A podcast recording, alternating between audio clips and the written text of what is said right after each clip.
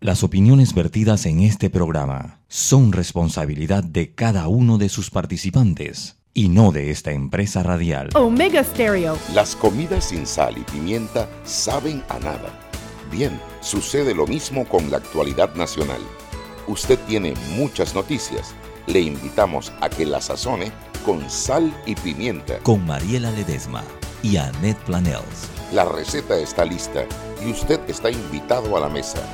Sal y pimienta, presentado gracias a Banco Aliado. Muy buenas tardes, que estimado radio escuchas, bienvenidos a Sal y Pimienta. Les salida, saluda a su amigo Juan Macay, el ají con hito de este menjurje y hoy Roberto con pollitos en fuga. Nuevamente los dos pollitos andan. Bueno, la Yugi anda por, por los Estados Unidos y Mariela está en otros menesteres que obligaron a que ella no estuviera aquí. Pero hoy es viernes de peques, papá. Así que desde, desde que iniciamos, así que preséntense y saluden. hola, eh, Alfredo Berguido. Buenas tardes, Diego Fernández. aquí sazonando, aunque no sea con sal y pimienta. Vamos a ver con qué sazonamos. Podemos poner de todo un poquito.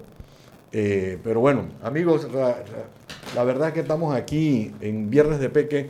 Muchachos, ¿qué hay de noticias hoy por el día? Que ustedes hayan visto así que haya que cocinar. ¿Cuál es el cocinado para hoy?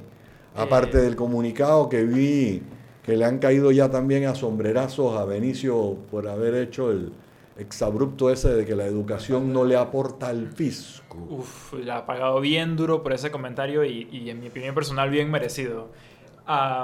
bueno, entre algunas noticias que yo había apuntado aquí, eh, Entiendo que hoy se instaló la comisión evaluadora para ver a los candidatos a la Corte Suprema de Justicia. Entiendo que tenemos 65 candidatos que van a estar pasando por el proceso de evaluación de eh, el Pacto de Estado por la Justicia. Y el presidente Cortizo ya se comprometió que él va a hacer la selección en base a ese pacto. Ahora, lo que a mí me... Yo tengo como un pequeño déjà vu ahí porque esa misma promesa la hizo Juan Carlos Varela cuando comenzó su gestión también. Y lo que me deja a mí pensando es qué es lo que estaban entendiendo nuestros presidentes cuando dicen que se comprometen con el Pacto por Estado de la Justicia, que van a, permitir que se haga y después utilizarán su, derecho constitucional de ellos poner a las personas que ellos consideran las mejores, o que en efecto van a utilizar eh, el ranking que hace el pacto, eh, de determinar quiénes son, según el pacto, los mejores para entonces elegir a esos. Bueno, ponemos a la prensa. Bueno, eh, vamos a ver, ahora seguimos conversando de ese tema. Mientras tanto, eh, vamos a quién tenemos hoy, a Henry o a Dalia. ¿Qué tal? Saludos a todos. Don Henry. ¿Cómo le va? Pues yo le diría que bien. Gracias a Dios. Hoy en viernes de peque, aquí estamos todos los peques, hoy nos tomamos el programa de Sal y Bueno, yo me subo, somos cuatro. Tan sencillo como eso. Cuéntanos, cuéntanos, Henry, ¿qué hay hoy en prensa.com? Bueno, hay de todo un poquito. Bueno, y para destacarle, estaban comentando algo de la lista, ya, ya se actualizó en hora de la tarde, hay 97 ya. ¡Wow! Que eso se actualizó bien rápido. ¿Tienes, la proporción hombres-mujeres? Ya se, ya, se la, ya se la digo de una vez. Mujeres 37, hombres 60. O sea, 2 a 1, pues. Sí, básicamente por ahí más o menos el, el rango, ¿no? Hay infinidad de nombres. Yo, yo digo que de aquí, a, yo pronostico que de aquí al lunes a las 5 de la tarde vamos a tener de unos 120 a unos 130. Bueno, yo ayer dijimos en el programa y lo reiteramos hoy, ojalá el presidente Cortizo seleccione dos mujeres postuladas para que sean las nuevas dos de las magistradas a la Corte Suprema de Justicia. Si quiere postular tres, que postule tres, pero ojalá solamente por lo menos dos sean mujeres. Sí, sería un, sería un interesante el ejercicio. Ahora, dicen que escogieron, ya seleccionaron las 15 preguntas que les van a hacer a los candidatos. Sí, correctamente. Eh, antes de, seguir ese paso, eh, mire que entre la lista aparece el, magistrado Abel Morano. Se postula para reelección. Así es. Interesante también. Dígame. Interesante, va a buscar reelección correctamente, va a ver si, si, si logra. Vamos a ver ahora las 15 preguntas que usted mencionaba. Eh, en la comisión se reunió en el día de hoy. Entre los aspectos a destacar estaba el, tema de la integridad, eh, el tema de los derechos humanos, todo esto que, que conlleva que le van a preguntar. Son 15 preguntas. Eh, le voy a por lo menos darle las tres primeras porque si no leemos las 15 eh, nos vamos a, extender demasiado, ¿no? Pero bueno, para ya lo que lo pueden buscar en empresas.com y me imagino que ustedes ahora van a, a ahondar un poquito más en el tema. La primera pregunta, describa su historia familiar, profesional y en su opinión, qué cualidades lo hacen merecedor de ocupar el cargo de magistrado de la Corte Suprema de Justicia. Una pregunta sigue ahí. ¿Puede ofrecer elementos que sustenten su opinión? La segunda pregunta, ¿ha sido usted denunciado o investigado por faltas a la ética ante el Tribunal de Honor del Colegio Nacional de Abogados o ante el órgano judicial, el Ministerio Público o alguna instancia administrativa? Ahí tienen esas dos preguntas. Para adelantar son 15. Eh, toca diversos aspectos y será y una cosa importante el vocero de la de la esta comisión especial que se designó el doctor Carlos Lee si mal no recuerdo el nombre de la Alianza eh, Ciudadana Pro Justicia exactamente eh, precisó de que se acordó también en esta en esta comisión que las entrevistas se van a, a realizar en el orden de la misma forma que se presentaron las respectivas documentaciones. Es decir, el que la llevó primero se da el, número uno en, el momento de la entrevista. Eso es muy interesante. Sí. Correcto. Bueno, una de las preguntas sencillas, la número siete es a, qué aspira usted, principal o suplente. Esa es como, o sea, tiene, o sea, no sé, como que o a lo mejor podrá contestar a las dos. Es que bueno, yo, yo, yo, pensaría que la mayoría dirían que a las dos, ¿no? Claro, exactamente, ¿no? Y bueno, y habría que ver solamente ahora que, cuando se defina ya la, lista y que y ah, otra punto, otro punto importante es que eh, le preguntaron si va a haber filtro y dice que no, ellos simplemente van a cumplir con el procedimiento, procedimiento de la de la interrogatorio y entonces ahí decidirá el ejecutivo, ¿no? Recuerden que esto es para que luego sea llevado a la Asamblea Legislativa, que sea otro proceso, otro camino allá también. Sí. Pero primero la designación del presidente de la República y después van a la Asamblea. Correctamente, así es. O sea que de, los nombres que manda el, esta, esta comisión, donde está ahí una representatividad de la, de la, comunidad, la comunidad nacional, se escogen y entonces el presidente designa, y como, como bien decíamos aquí hace un ratito, ojalá se escoja a los que mejor puntuaje, puntaje tengan. Uy, no sé qué me está pasando. A los que mejor puntaje tengan y entonces el presidente escoja y de eso lo mandan a la asamblea. Y ojalá la asamblea entienda que puede cuestionar y puede todo, pero que ha pasado un filtro eh, representativo de las mismas personas que lo pusieron a ellos en esas curules, ¿no? Así mismo es. es que eso debiera ser el, mecanismo.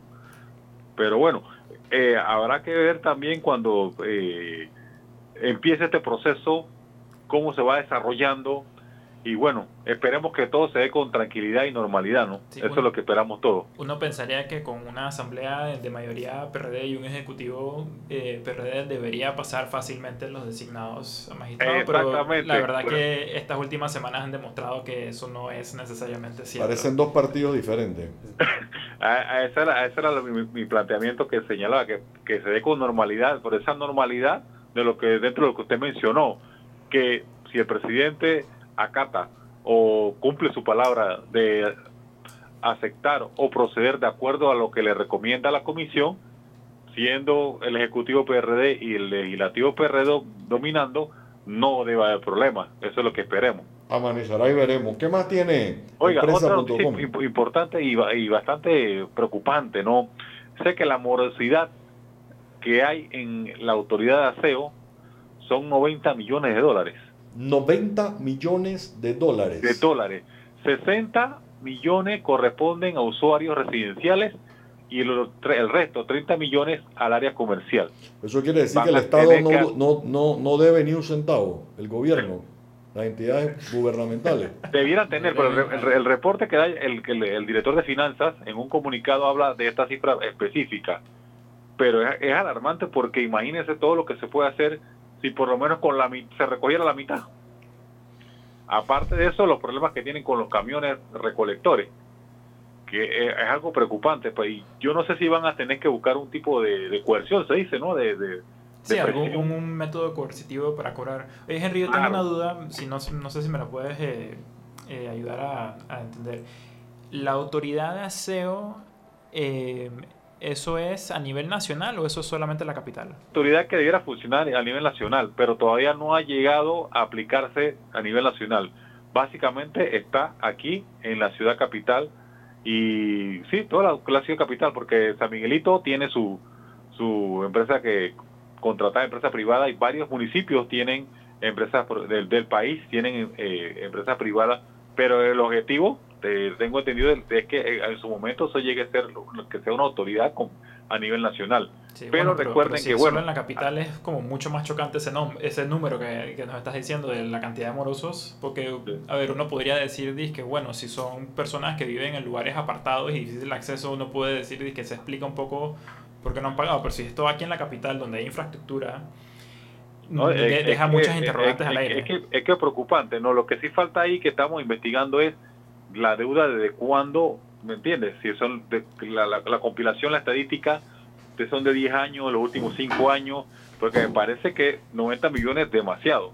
demasiado de plata, Bastante, bastante plata. Y, y Por eso me llamó la atención porque yo tengo entendido que el gobierno también le debe a la autoridad. Entonces me llama la atención que sean 60 residencial y 30 comercial.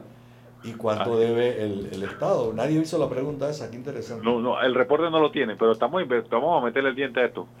Sería interesante saber cuánto tiempo. Eh, También, sí, exacto. ¿Hace cuánto que se debe ese monto? Exacto, de cuándo, de cuándo, de cuándo es, si es acumulativo. Si la cantidad de camiones que se pudieran comprar con 20 millones de dólares? Es que, exactamente. Sí, que, millones ¿Qué más tiene ahí, Henry? Ok, bueno, para mañana vamos a hablar eh, sobre la Catedral Basílica Santa María la Antigua en el casco antiguo. Usted sabe que eso se inauguró eh, para la JMJ, pero presenta problemas de humedad en la parte superior. Ya se está eh, coordinando con la empresa, la garantía vence en noviembre y lo, hay un, una, un aspecto importante que mañana se vamos a profundizar, es que eh, aparentemente no hubo la vigilancia o la, ¿cómo sería la palabra? Supervisión. Supervisión, la supervisión de las personas especializadas. Porque una, una obra bastante... Pero eso tiene garantía, tiene... Sí, tiene garantía. la empresa, la empresa consorcio, la antigua, está haciendo los correctivos ya que la garantía vence el próximo 23 de noviembre. Pero bueno, igual habla muy mal que, que, con, una, con una obra tan emblemática, porque la catedral, se, parte de todo este proyecto era justamente para la JMJ, que no se haya dado la, la supervisión adecuada. Ah, eh, correctamente, ese, ese es el punto a destacar. Oiga, también tenemos una entrevista con el director de la Caja del Seguro Social, Enrique Lau, el designado. el bombero. Su, sobre la ciudad de la salud. Eh, esta obra que costó, que está por el orden hasta ahora, es cerca de 554 millones de dólares, que tiene un 65% de avance. El compromiso es tener la lista lo antes posible. Una obra que debió ser entregada en 2015, ya tiene cuatro años de, de retraso y con la grande demanda que hay en el país de atención médica, urge que esto esté listo. Vamos a entrar en detalle en eso también en el día de mañana con tanta necesidad que hay y, dejamos que las cosas se dañen, la ciudad hospitalaria, eh, etcétera, etcétera, las carreteras que... No, yo no, la verdad no entiendo. Así mismo me parece. Yo soy medio bruto, debe ser. bueno, eso es lo que tenemos, compañeros. Bueno, Henry, te agradecemos mucho. Son las 6 y 15 de la tarde. Nos vamos al cambio y regresamos con Viernes de Peque en Sal y Pimienta. Seguimos sazonando su tranque. Sal y pimienta. Con Mariela Ledesma y Annette Planels. Ya regresamos. Siempre existe la inquietud de cuál es el mejor lugar para cuidar su patrimonio. En Banco Aliado tenemos la respuesta. Presentamos el nuevo plazo fijo Legacy, porque creemos en el valor del ahorro, la conservación y rendimiento de su capital y el fortalecimiento de su patrimonio. Banco Aliado, vamos en una sola dirección, la correcta. Para que su local, servicio o producto se dé a conocer o incremente ganancias, anúnciese en Sal y Pimienta 391-7670-6671-3411. Si usted nos escucha, sus clientes también. Sal y Pimienta 391-7670-6671-3411. Joven, ayúdeme. Me dijeron que por aquí hay un lugar donde puede encontrar silla de rueda, andadera y eso. Casualmente vengo de ahí. La casa del médico es el lugar donde compro todo lo que necesito si de salud se trata. Y la gran mayoría de los médicos compramos ahí. Joven, ¿y cómo están los precios? Excelente, los precios justos y tienen también equipos para alquilar. La casa del médico, sillas de rueda de todo tipo y tamaño, andaderas, muletas, camas hospitalarias y todo lo que necesita el profesional de la salud para beneficio del paciente. Ubicados en Panamá, calle Justo Orsemena y en Chiriquí, Plaza Luar, local 1 a un costado del Hotel Ciudad de David, la casa del médico. Contáctanos al 207-6300 en Panamá o al 787-0028 en David y síguenos en nuestras redes sociales de Instagram y Facebook. Este comercial fue grabado con notas de voz enviadas desde 18 países sin pagar más. Bonjour, please pay attention. Órale, pues porque ahora la gente de Claro la está votando. Uy, parce, porque puedes hablar y navegar en toda América, ¿cachai? Che, sin pagar más, loco. Porque tus viajes importan, eliminamos el costo de roaming de Canadá a Argentina en todos los planes postpago desde 20 balboas. ¡Claro! La red más rápida de Panamá. Promoción válida del 7 de agosto al 31 de octubre de 2019 al contratar plan postpago masivo desde 20 balboas o para empresas desde 30 balboas. El servicio Sin Fronteras América podrá ser usado gratis como si estuvieras en Panamá. Todo consumo no especificado dentro de la oferta de Sin Fronteras se le aplicará tarifa roaming vigente. El cliente debe solicitar la activación del servicio roaming. Precio no incluye ITBMS. Para mayor información ingresar a www.claro.com.pa. Existe una conexión ecológica de Isla Bona y las demás islas del Golfo de Panamá que hace necesaria su declaración como área protegida. Al declararla como área protegida, se conservarán sus ecosistemas marinos y terrestres, así como los recursos de los que dependen de la pesca artesanal en Otoque y comunidades cercanas. También permitirá que estas comunidades desarrollen un turismo comunitario sostenible. Ahora, ya conoces otra de las razones por la que Isla Bona necesita ser declarada y protegida como refugio de vida silvestre. Este es un mensaje del Centro de Incidencia Ambiental de Panamá. Seguimos sazonando su tranque. Sal y pimienta. Con Mariela Ledesma y Annette Planels. Ya estamos de vuelta.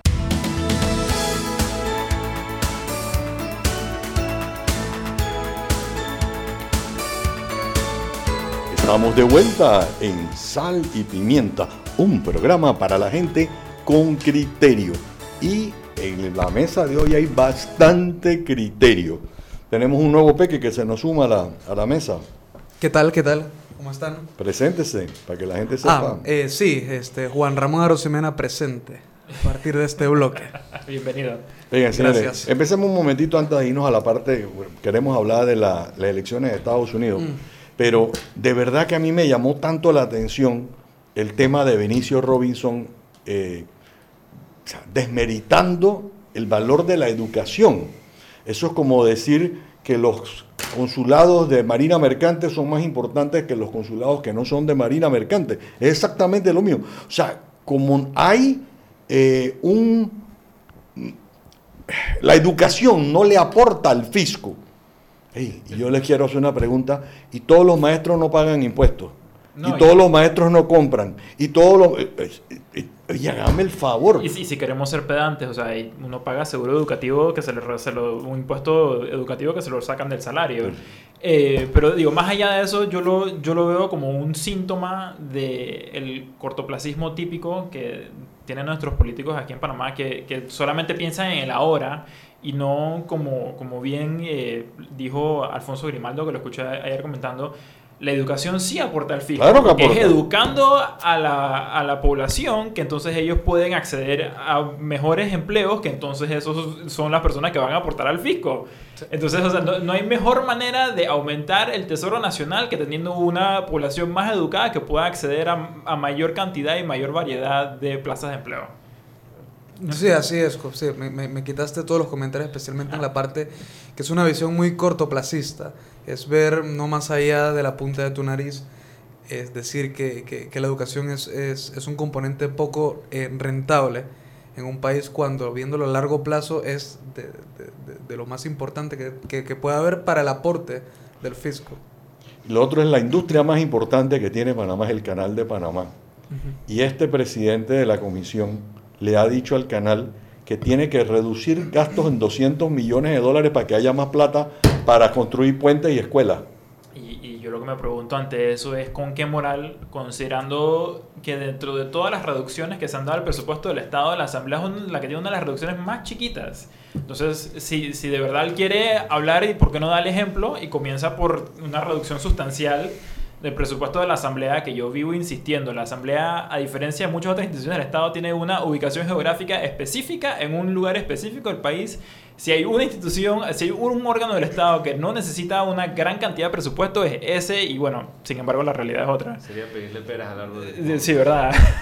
Eh, por eso que yo les comentaba hace un ratito, y me, me, me alegro, este pool que tenemos hoy aquí va a ser interesante con el próximo comentario que voy a hacer lo mencioné muy por encima ahorita, pero a mí me da la impresión que hoy, hoy, no sé dentro de un año, pero hoy hay dos PRDs en el gobierno.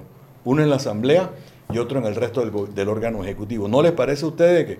Porque la forma de actuar, la forma de hablar, la forma de comportarse es totalmente diferente uno del otro. Yo, siento que eso se venía comentando desde que Nito ganó la presidencia, que iba a haber dos frentes en el PRD y es lo que está ocurriendo. Sí, yo, yo pienso que es un síntoma de la campaña de Uniendo Fuerzas de, Cortizo funcionó como una campaña electoral para unir al partido para acceder al poder. Pero creo que irónicamente también ha resultado ser como el talón de Aquiles para poder gobernar. Porque pues ahora se unieron las fuerzas, pero ahora que llegamos al poder, ahora es hora de dividir y, que todo el mundo se sienta a gusto porque unimos fuerzas era para poder entrar y que todos tuviéramos nuestras plazas, ¿no?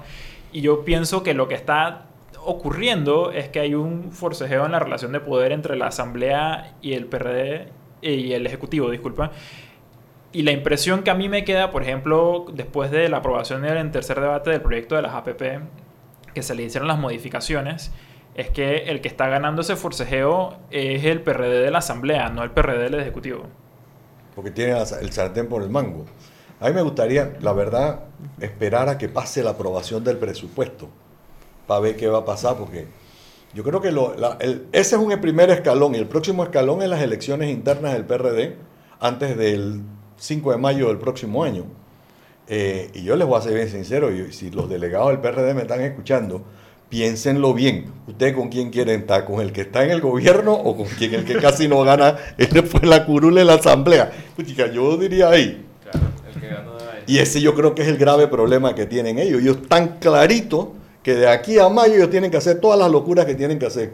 Porque en mayo se les acabó el reinado, claro. Yo, también creo lo mismo. Sí. sí, pero eso suena espantoso. No, no hagan locuras en el gobierno, manéjenlo bien. Oye, pero eh, me habíamos ah, comentado en el chat, y ya para hacer la transición, eh, que ayer fue el debate, eh, el tercer debate de las primarias para el Partido Demócrata en los Estados Unidos. Y yo creo que a pesar de ser una cuestión de otro país, la, la política en Estados Unidos tiene bastantes similitudes ideológicas con la política local, aunque la conformación de los partidos es bastante diferente en cómo opera. Así que creo que, y además de que mal que bien, eh, el presidente de los Estados Unidos todavía tiene una influencia muy importante a nivel global, así que es importante... Cuando él estornuda acá le decimos a Chu. Eh, sí, es importante prestar atención a lo que ocurre en la política de ese país. Eh, y creo que todos tenemos algo que comentar sobre lo que ocurrió en el debate de ayer. Eh, no sé si Diego quieres comenzar a más de un año se enfrentaron en, una elección de, una multitud de candidatos, porque es sin precedentes, los 10 candidatos que más posibilidad tienen de ganar. Si finalmente los reducimos a 10, porque creo que antes eran como 23, una más sí, sí, locura. Todo el mundo eh, parece que cree que es el salvador del mundo y que tiene que enfrentar a Trump, ¿no? Eh. Eso fue parte del debate. Yo pienso que igual está bastante claro pues lo, lo, los tres que más posibilidades tienen, que son eh, Biden, Sanders y Warren, Elizabeth Warren. Yo acabo de decir aquí, antes de que tú llegaras, que no veo a ninguno de los tres como candidato. Pero dale, dale, ahora conversamos. Okay.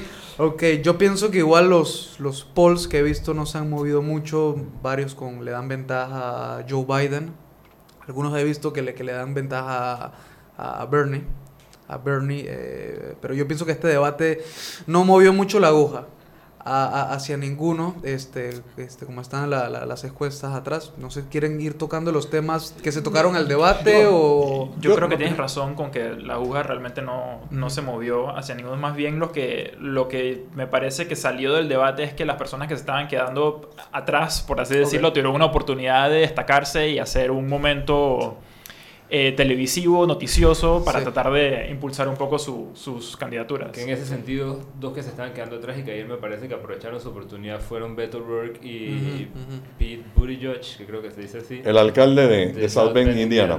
Sí, eh, me parece que lo hicieron bien y ambos estaban sido, siendo rezagados poco a poco y yo concuerdo, yo concuerdo. Beto Horror con esa frase de que le preguntaron y le dieron, como dicen en Colombia, la papaya partía y se la comió toda. Si eliminaría y mandaría a recoger las almas de asalto y le dijo una palabra así, eh, sí. Mandaría a recoger todos los, los AK-16, los AK-16, los AR-15, todas las mando a recoger y lo aplaudieron. Lo aplaudieron en, el Partido Demócrata. pero, pero, yo creo que eso es llamativo, porque yo vi bastantes comentaristas diciendo que, que con eso ya canceló su posibilidad de una carrera política en Texas. Pero a mí me dejó pensando, porque al final del día él estaba en Houston y si bien la audiencia es del Partido Demócrata, mm. yo creo que aún así es la audiencia del Partido Demócrata de Texas y que lo hayan, o sea, eso fue un aplauso general, una ovación. Es más, yo creo que el, elemento más destacado en todos los medios fue esa frase. Sí, no, y él se ha apoderado del, del eh, ¿cómo se llama? Del, como candidato pues del tema eh, de regular eh, la adquisición de armas en los Estados Unidos por, por la masacre que hubo en El Paso, que es de donde él viene. Él, es muy bueno este, tratando de ser persuasivo en ese tema, eh, usa muy, muy buenas anécdotas este, para, para explicar el tema. no sé qué tan efectivo ha sido su, su, nivel de persuasión, pero, pero sí le doy ahí el punto, que, que, ese tema lo ha manejado interesante. Sí, no, me, parece que él está poniendo toda la carne en el asador, porque él, si, si, hacemos, si recordamos, él estuvo, él trató de ganarle la curul a Ted Cruz.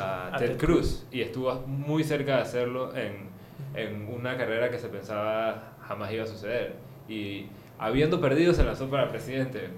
Eso, ese, move, ese movimiento me, me sorprendió, pero bueno, Está con todo. Quisiera una pregunta porque me mata de la curiosidad. Si no son los tres que, los, que comenté que más chance yo veo dentro de los demócratas, Sanders, Biden y Warren, ¿quién para usted? Entonces, ¿quién es el que más? Mencioné esos dos nombres que dijo Diego hace un momentito. Eh, porque esto es una carrera larga, ¿no? Acuérdense que esto es, se va hasta abril por allá cuando se va a escoger el, el candidato del partido y tiene que correr mucha agua. Uno de los temas que tienen importantes es la política en Estados Unidos funciona con plata. El que no tiene plata, no, que no se vista, que no va. Y eh, hay ciertos elementos dentro del Partido Demócrata que no gustan de Bernie Sanders porque saben que Bernie Sanders es el más vulnerable, la cara más vulnerable del partido. Aunque ayer le hicieron una pregunta y contestó muy bien, ¿no? El ayer le preguntaron que por qué no había criticado al dictador de Venezuela y por qué, cómo se diferenciaba su socialismo del otro socialismo que se practicaba en Nicaragua, Cuba y Venezuela. Y lo contestó muy bien. No, no dijo que, que Maduro era un dictador, fue el único pedazo que no, no, no se refirió pero sí contestó muy bien sobre cuál es la, la, visión de él de, de, la de, la perspectiva de lo que es el socialismo de Bernie. Socialdemócrata de Vermont. Que es lo que está atacando el Partido Republicano, eh, igualando a todo el Partido Demócrata a el socialismo actual. Eh, tengo que decir algo con eso. Una, gane o no Bernie Sanders estas primarias, me parece que él es el ganador en el sentido de que sus propuestas en la, en la campaña pasada y en esta son las que están en el escenario y en la discusión ahora mismo. Sí, en, términos de, de, jalar la conversación, yo creo que yo estoy de acuerdo con esa lectura, que Bernie ha sido el más exitoso en, en, en jalar al resto de su partido y al resto de los candidatos a que sus, su visión de Estado, del cómo debe ser Estados Unidos, son las propuestas más populares, por lo menos dentro del partido habría que ver ya a nivel nacional eh, cómo se ve eso. Y nada más quería agregar antes que nos veamos al corte que yo pensaría, en, si se trata de dinero, yo pensaría que el candidato es Biden, que al final del día es, es como el candidato del seguro del establishment. Eh, o sea, como la campaña que está corriendo es como que se acuerdan cuando Obama era presidente y todo era mejor. y yo pienso que eso, exacto, yo pienso que el establishment demócrata lo que está buscando es eso. Pero lo golpearon ayer por esa misma razón. Por supuesto. Vámonos al cambio y regresamos. Seguimos sazonando su tranque. Sal y pimienta. Con Mariela Ledesma y Annette Planels. Ya regresamos. Siempre existe la inquietud de cuál es el mejor lugar para cuidar su patrimonio. En Banco Aliado tenemos la respuesta. Presentamos el nuevo plazo fijo Legacy, porque creemos en el valor del ahorro, la conservación y rendimiento de su capital y el fortalecimiento de su patrimonio. Banco Aliado, vamos en una sola dirección, la correcta. Para que su local, servicio o producto se dé a conocer o incremente ganancias, anúnciese en Sal y Pimienta 391-7670-6671-3411. Si usted nos escucha, sus clientes también. Sal y Pimienta 391-7670-6671-3411. Este comercial fue grabado con notas de voz enviadas desde 18 países sin pagar más. Pay attention. Órale, pues porque ahora la gente de Claro la está votando. Uy, parce, porque puedes hablar y navegar en toda América, ¿cachai? Che, sin pagar más, loco. Porque tus viajes importan, eliminamos el costo de roaming de Canadá a Argentina en todos los planes postpago desde 20 balboas. ¡Claro! La red más rápida de Panamá. Promoción válida del 7 de agosto al 31 de octubre de 2019 al contratar plan postpago masivo desde 20 balboas o para empresas desde 30 balboas. El servicio Sin Fronteras América podrá ser usado gratis como si estuvieras en Panamá. Todo consumo no especificado dentro de la oferta de Sin Fronteras se le aplicará tarifa roaming vigente. El cliente debe solicitar la activación del servicio roaming. Precio no incluye ITBMS. Para mayor información ingresar a www.claro.com.pa. Isla Boná se encuentra en el Golfo de Panamá. Está cubierta por bosques en buen estado. Recientes estudios han documentado cerca de 12.000 nidos activos de aves, por lo que se considera la segunda colonia de anidación de aves marinas más grandes en el Pacífico panameño, siendo así como un santuario natural sin protección. Ahora, ya conoces una de las razones por las cuales Isla Boná necesita ser protegida como un refugio de vida silvestre. Este es un mensaje del Centro de Incidencia Ambiental de Panamá. Panamá es un país de sueños,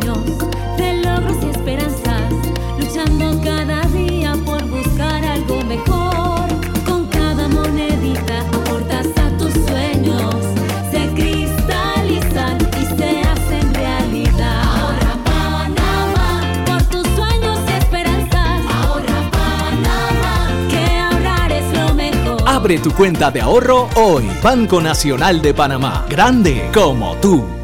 Seguimos sazonando su tranque. Sal y pimienta.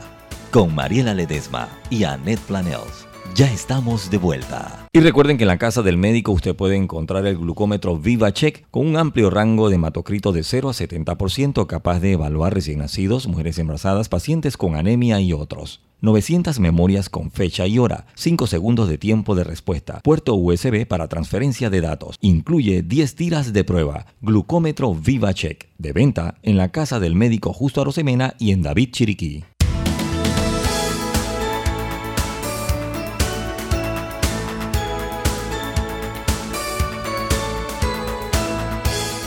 Estamos de vuelta en Sal y Pimienta, un programa para gente con criterio. Señores, no se pueden quejar del viernes de peque que tenemos hoy. ¿ah? Cero relajo, buco análisis.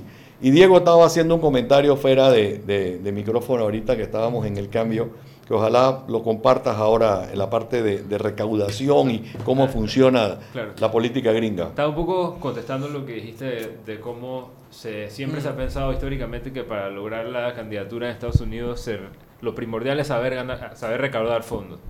Y hay gente que, que le contestaría que eso es complicado, un poco problemático y que la, la campaña pasada demostró que las donaciones privadas le pueden hacer frente a las donaciones corporativas. Y Sanders, a nivel individual, logró casi compararse a Hillary Clinton, que su mayoría de sus donaciones fueron eh, conglomerados corporativos, super PACs, como le dicen allá. Así que yo creo que estas elecciones van a ser parecidas.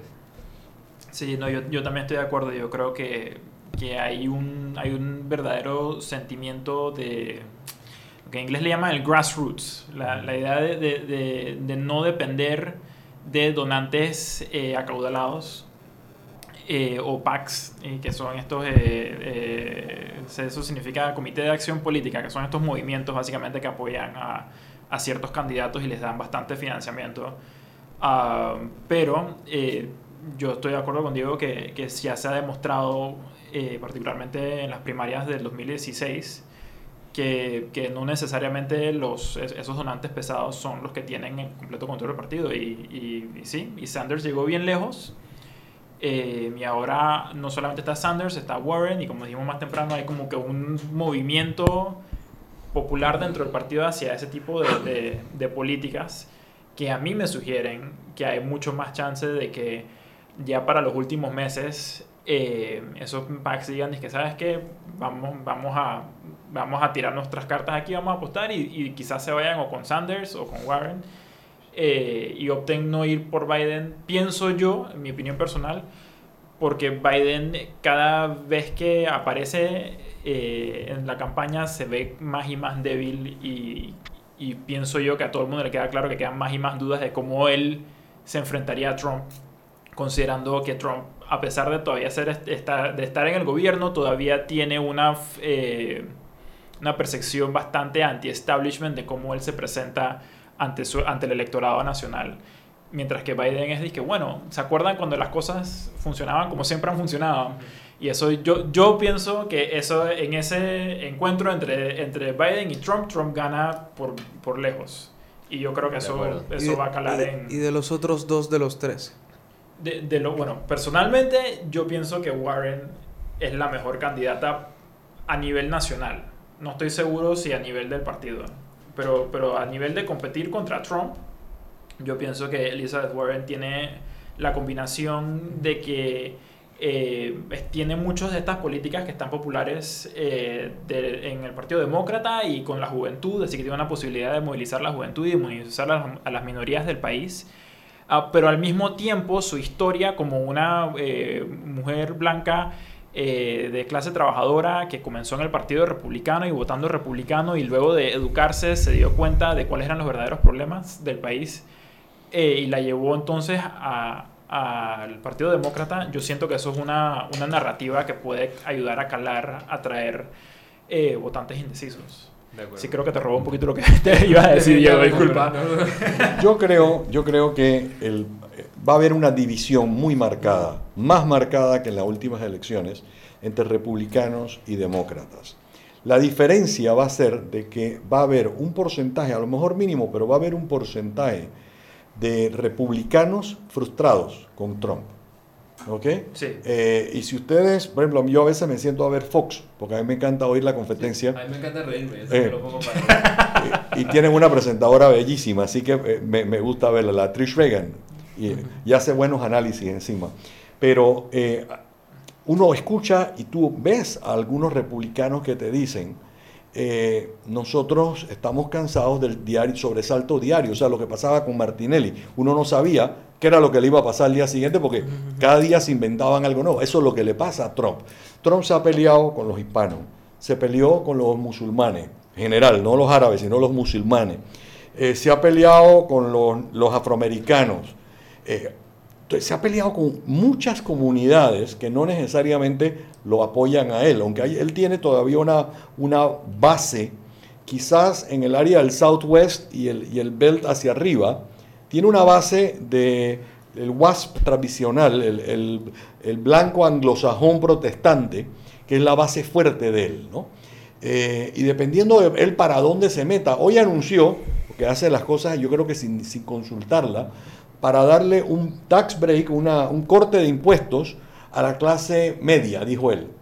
Eh, la clase media no es la que está pagando los impuestos, la que debería pagar los impuestos es la clase alta de Estados Unidos. No, y... La cantidad de empresas que él dijo que iban a regresar, no han regresado, porque no van a seguir pagando los impuestos que él, Estados Unidos tiene que cobrar. El déficit fiscal de Estados Unidos ha crecido en el último año una locura. Y ha crecido después de la primera reforma fiscal que pasó en su gobierno. todo eso va a hacer que haya un balance y un contrabalance mucho más interesante que el que hubo con Hillary Clinton. Por eso que yo creo que con Warren los partidos, el, demócrata no se va a ir con una mujer, irónicamente porque sienten que eh, Hillary perdió por ser mujer y, perdió porque no explotaron que era, había sido mujer. Ojalá fuera una mujer la presidenta de los Estados Unidos de América. Pero haciendo esos comentarios que ustedes están haciendo, este, yo sí me inclino un poco más a darle un poco más, un voto de confianza más a Biden, porque así mismo con todas estas políticas que ha realizado Trump, yo pienso que la gente que todavía, este, este, que sigue siendo conservadora, este, y se mantiene en el Partido Republicano, yo pienso que de los tres eh, demócratas que están al frente, el que más se la pensarían para pasar, para darle el voto a un demócrata es a Biden, por ser el más moderado en, en sus políticas, por lo menos desde el punto de vista de una persona conservadora. Entonces ahí sí yo le doy el voto a, a, a él de los tres, porque, por ejemplo, uno, uno, puede estar en esa situación que, que usted dice de, de, estar pues enojado con las políticas que está teniendo Trump y eso, pero yo no le voy a dar el voto a Sanders. Ah, pero a Biden que es un poco más moderado, este sí me lo pienso. Y ese sí es mi opinión para el, el voto de confianza. Yo, yo, creo que esa fue la estrategia de la elección pasada y perdieron por eso mismo. o sea, con tu respeto, no, me parece que, que, esa fue la fórmula perdedora. Acuérdense de algo, ¿eh? Biden representa a Obama, que fue el, el, ha sido hoy el, a quien ellos han enfrentado, el Partido Republicano le han echado la culpa de todos los males del país a Obama. Biden representa a Obama y Castro ayer se lo sacó en cara, ¿no? Sí, sí, sí bueno, eh, exacto. Biden, disculpa, Biden se ha tratado de, de, apropiar de ser como el, el, heredero de Obama y eso es algo que, que, Castro casualmente le sacó ayer en cara, que, que si alguien sería el heredero ideológico de Obama, Julián Castro dice que es él, no, no, no, Biden. No Biden, exacto. y yo, yo agregaría, recordando la, la elección de Obama, que la elección de Biden fue para atraer a los conservadores. Sí, precisamente. O sea, Biden, eh, se unió al. O sea, la razón por la que Biden era el vicepresidente ideal era porque no era Obama, sino que era como el. No era este negro musulmán radical que nadie sabía de dónde había salido. Exacto, sino que era la parte conciliadora para, para, para traer los votos que Obama no podría traer. Yo les hago la pregunta y contéstenme los tres. ¿Por quién haría campaña eh, Obama? Interesante, ¿ah? Yo creo que vamos ahora está en problemas por eso mismo. Porque afroamericanos hay dos. Hay dos. Sí, yo, yo creo que, Biden, que Obama está en problemas y él, y él no va a endorse, no, no va a estar detrás de alguien hasta que alguien gane. Yo creo que esa va a ser su, su, su, su, estrategia porque yo creo que ideológicamente y, y por, por, por, ser su amigo, yo creo que Julián Castro eh, es el que más afinidad tiene con Obama, pero él no simplemente no lo va a hacer por, como conocemos a Obama, un político muy pragmático. Sí, no, yo, yo pienso que eh, Obama, igual que otras figuras elite del Partido Demócrata, como que tienen mucha visibilidad no, nunca vamos a saber realmente qué piensan y a quién apoya en el fondo de su corazón porque yo creo que ellos están haciendo un cálculo que sus, eh, lo que le llaman en inglés endorsement, que se me está olvidando su apoyo, su apoyo es tan valioso que ellos lo tienen que guardar para cuando ya haya el candidato, el candidato que ya todo el mundo sabe que ese va a ser, a ese es el que hay que dárselo para poder empoderar a ese candidato en su dirección hacia la presidencia. Entonces yo no pienso que nunca sabremos realmente Obama... Eh, cuál candidato él realmente apoya, porque yo creo que él va a guardar ese, ese, sí. Ese, apoyo para el, candidato del partido. Sí, sí, estoy de acuerdo. Él no se va a mojar en, este, en esta etapa. O sea, Obama no sale a hacer campaña por, ni siquiera por el partido hasta que saquen el candidato del partido. Y, él ha hecho campaña por muchos de estos personajes. O sea, él ha hecho campaña hasta por Bernie Sanders y, en Vermont. Y ha hablado en contra de Trump abiertamente durante el periodo como expresidente demócrata. Vamos a hacer un alto aquí. Nos queda ya el último segmento. Robert, vámonos al último cambio y regresamos en unos minutos Seguimos aquí en Sal y Pimienta. su tranque. Sal y Pimienta. Con Mariela Ledesma y Annette Planels. Ya regresamos. Sal y pimienta por la cadena nacional simultánea Omega Estéreo y porque compartir importa, compártelo todo en tu plan de 25 balboas con smartphone gratis y 15 GB de data que puedes compartir. Además, recibes redes sociales gratis y llamadas al extranjero. Claro. Y Ahorra Panamá, abre ya tu cuenta de ahorro en Banco Nacional de Panamá. Llámanos al 800-5151 o visita cualquiera de nuestras sucursales. Banco Nacional de Panamá, grande como tú. Joven, ayúdeme. Me dijeron que por aquí hay un lugar donde puede encontrar sillas de rueda, andadera y eso. Casualmente vengo de ahí. La casa del médico es el lugar donde compro todo lo que necesito si de salud se trata. Y la gran mayoría de los médicos compramos ahí. Joven, ¿y cómo están los precios? Excelente, los precios justos y tienen también equipos para alquilar. La casa del médico, sillas de rueda de todo tipo y tamaño, andaderas, muletas, camas hospitalarias y todo lo que necesita el profesional de la salud para beneficio del paciente. Ubicados en Panamá, calle Justo Orsemena y en Chiriquí, Plaza Luar, local 1 a un costado del Hotel Ciudad de David, la casa del médico. Contáctanos al 207-6300 en Panamá o al 787-0028 en David y síguenos en nuestras redes sociales de Instagram y Facebook. Este comercial fue grabado con notas de voz enviadas desde 18 países sin pagar más. Bonjour, please pay attention.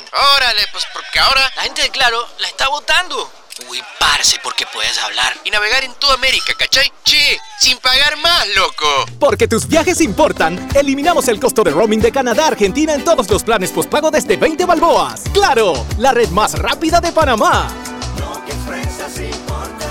Promoción válida del 7 de agosto al 31 de octubre de 2019 al contratar plan postpago masivo desde 20 balboas o para empresas desde 30 balboas. El servicio Sin Fronteras América podrá ser usado gratis como si estuvieras en Panamá. Todo consumo no especificado dentro de la oferta de Sin Fronteras se le aplicará tarifa roaming vigente. El cliente debe solicitar la activación del servicio roaming. Precio no incluye ITBMS. Para mayor información ingresar a www.claro.com.pa.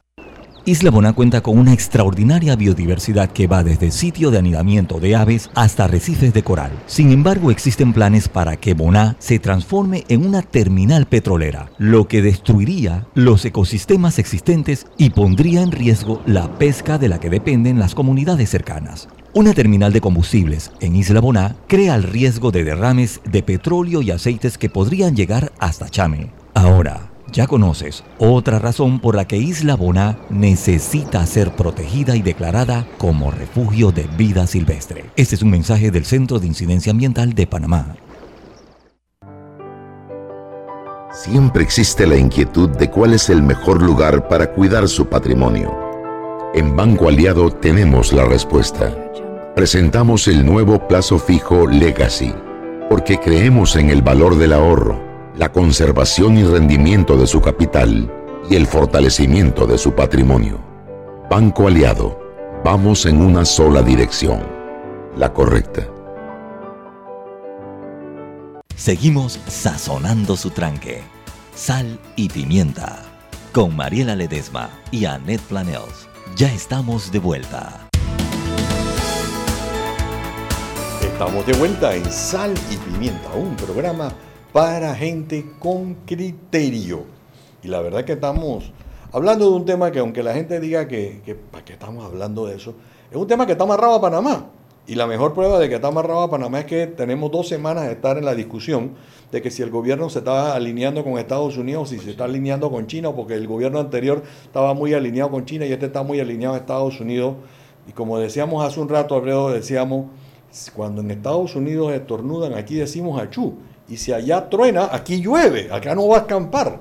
Entonces, el tema que nos Panamá tiene una economía dolarizada, gústele a quien le guste, es muy buena, porque ahorita mismo es, eh, es buena para los panameños, pero es muy mala para el turismo porque a la gente le sale más caro venir a Panamá. Sí, bueno, entonces pero eso no sé si tan buena para los panameños por esa parte, pero... Pero eso es algo importante porque la economía, digo, las elecciones en Estados Unidos giran mucho en torno a la economía. Tú estabas haciendo un comentario al respecto.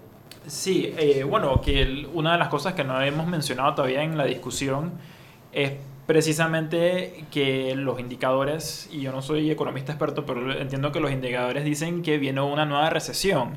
Y eso significa, y ser un presidente en una recesión eh, que eh, tirándote a la reelección es difícil. O sea, aparte de que Trump ya no, no, no tiene exactamente, eh, ¿cómo se dice? No, no marca muy con mucha popularidad. Creo que nada más tiene como que su base estable que ha tenido desde el principio. Encima tener una recesión, eso, es un, eso no es una fórmula para el éxito. y, eso, y eso siento yo que le da mucha ventaja a quien sea que, que proponga al Partido Demócrata para llegar y decir que mira, con, con, Trump la están pasando mal, no tienen plata, no tienen trabajo, los agricultores están sufriendo porque él quiere seguir peleando con China, mejor desháganse de Trump y, y vayamos a, a, otra visión del país. Eh, así que sí, la, la, economía definitivamente es un factor importante eh, que hay que tomar en cuenta también al momento de analizar esta elección. Mire, señor, yo creo que tú mencionaste una palabra, la agricultura, los agricultores. En Estados Unidos los agricultores están viendo la cantidad de problemas que tienen, no a seis meses, lo tienen ya. Ya están teniendo problemas, principalmente los productores de soya tienen una serie de problemas muy grandes porque no están vendiendo su producción. Ojo, ese área del área de Iowa y toda esa área, esa fue un área que vota republicano.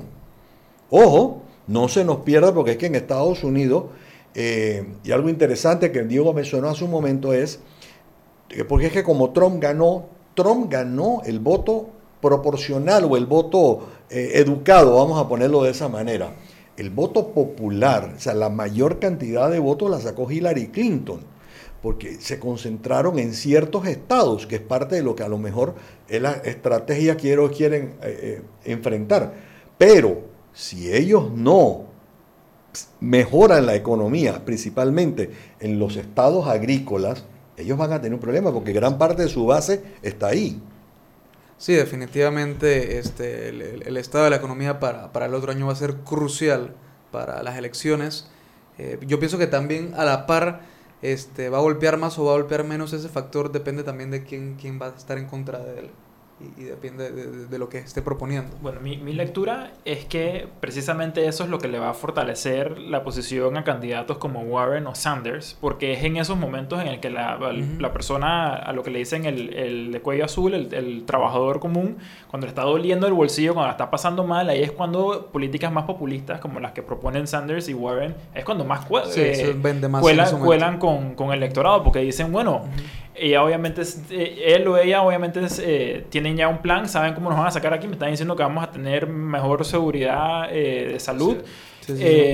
Vamos con eso, porque, porque la estoy pasando mal. Entonces, para mi lectura, ese, ese tema de la economía justamente le da más, beneficia más a, un, ese tipo de candidato más radical que al candidato moderado que sería Biden. Yo, yo, creo y también espero que uno de los temas fundamentales de la próxima elección va a ser el calentamiento global. O sea, es, tiene que serlo me parece que, que, que históricamente es la elección más importante para definir el futuro climatológico del planeta. Eso no se tocó en el debate de ayer, sí, Sí, Warren lo explotó y dijo, en el día 1 voy a hacer tal cosa, en el día 2 hago tal cosa, en el día 3 y se dice, y en el séptimo día descanso, o sea, mandando su...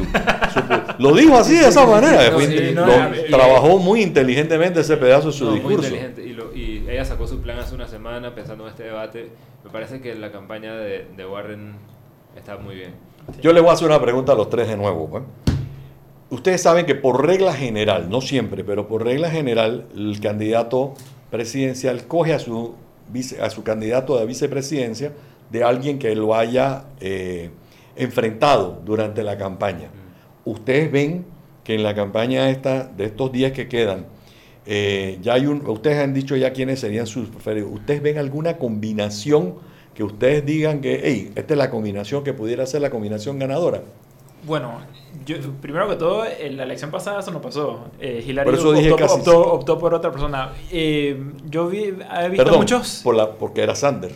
Por eso fue. Sí, sí, yo he visto a muchos comentaristas sugerir que eh, lo que hizo Julián Castro ayer no era tanto para posicionar, para subir, porque, porque todos los analistas parecen estar de acuerdo con que Castro no lleva chance de llegar, pero sino que era para posicionarse como un posible vicepresidente.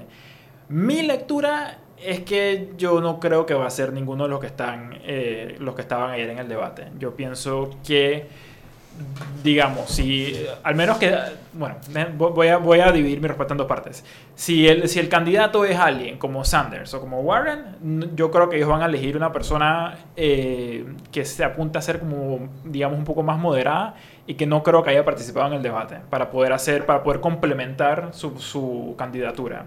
Pero si es alguien como Biden, eh, que sale como candidato, quizás si opte por recoger a alguno de los que estaban ayer eh, como, eh, como vicepresidente, justamente para jalar toda esa popularidad que tienen algunos de los otros candidatos y unirla a su tiquete para asegurar la presidencia. Esa sería mi, mi interpretación.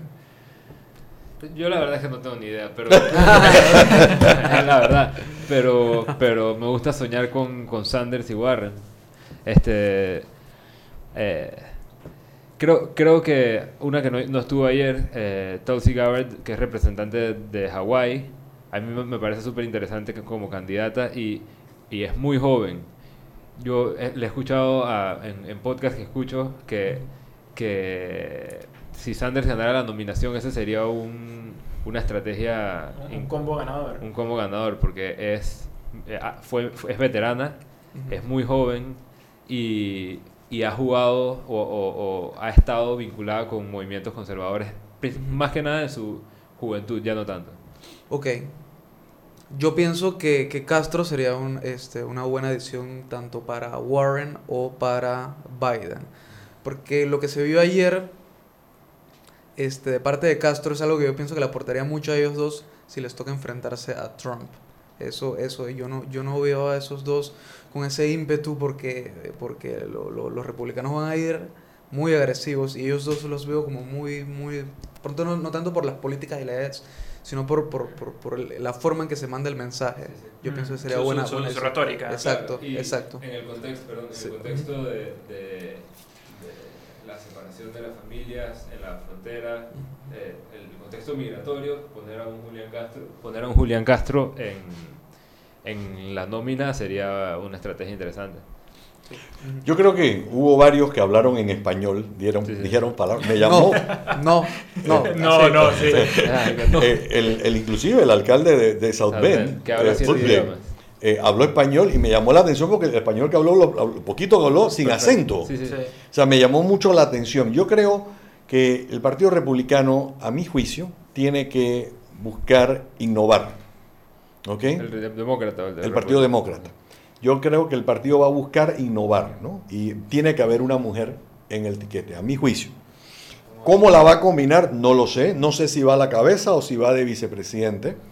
Eh, y tiene que haber algún elemento adicional que te permita eh, hacer lo que hizo Obama, uni- unir, unir fuerzas. ¿Verdad? Que estaba buscando una palabra que no fuera la- el eslogan Eso- sonó bien, eh, al gobierno, Pero ten- al buen tiene- gobierno. tienen que buscar unir ef- eh, fuerzas. Esfuerzos. Porque evidentemente eh, el Partido Demócrata ha hecho una gran campaña inscribiendo a hispanos para que sal, vayan a votar en las elecciones del próximo año. El voto hispano va a ser muy importante, el voto mujer va a ser muy importante y el voto afrodescendiente va a ser muy importante. Lo difícil de eso es que eh, cómo haces esa combinación para que el tiquete refleje a esos tres grupos sin olvidarte de el, el- el blanco anglosajón protestante. M- Más allá de las eh, políticas de identidad o identity politics, como llaman en Estados Unidos, porque solo haciendo memoria a la, a la campaña pasada, recuerdo cómo Hillary Clinton ten- tenía un gra- mu- muchos de los afrodescendientes eh, estaban con ella, pero las políticas que, que Sanders impulsaba los beneficiaban más. Claro. Hay, hay un hay una forma de hacer política ahí que, que es interesante como tú manejas tu retórica y logras hacer llegar tu mensaje verdaderamente a esas comunidades. Amigos, tenemos dos minutos para despedirnos y hacer nuestras conclusiones finales. Arranquen.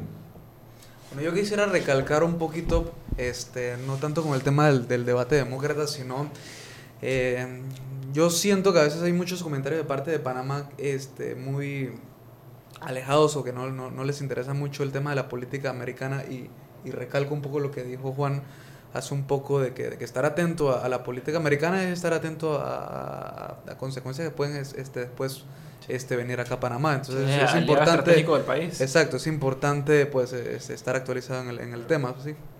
Yo, yo cerraría Sí. con más allá de las estrategias geopolíticas, esta es una eh, elección histórica, por- como dije ya, por el calentamiento global, por, el, por la crisis climática y, y ten- tenemos que hablar, es el mayor emisor de gases invernaderos, para mí es debido a muerte.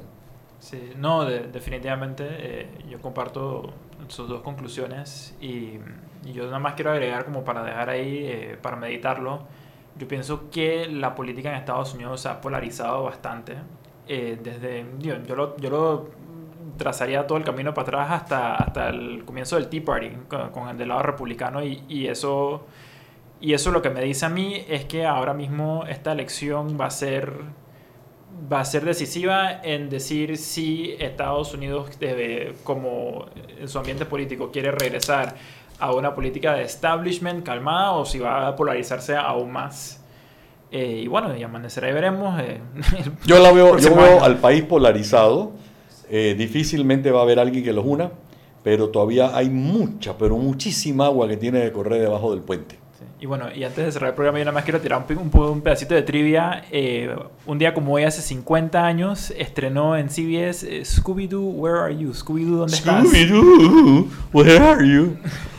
Buenas noches amigos, son las 7 en punto de la noche. Muchas gracias por acompañarnos y estaremos con ustedes de vuelta en Sal y Pimienta haciendo buenos cocinados el próximo lunes a las 6 de la tarde. Hemos presentado Sal y Pimienta con Mariela Ledesma y Annette Planels. Sal y Pimienta, presentado gracias a Banco Aliado. Descargue la nueva app de Omega Stereo en sus celulares. Atención oyentes Omega Stereo, consigue la nueva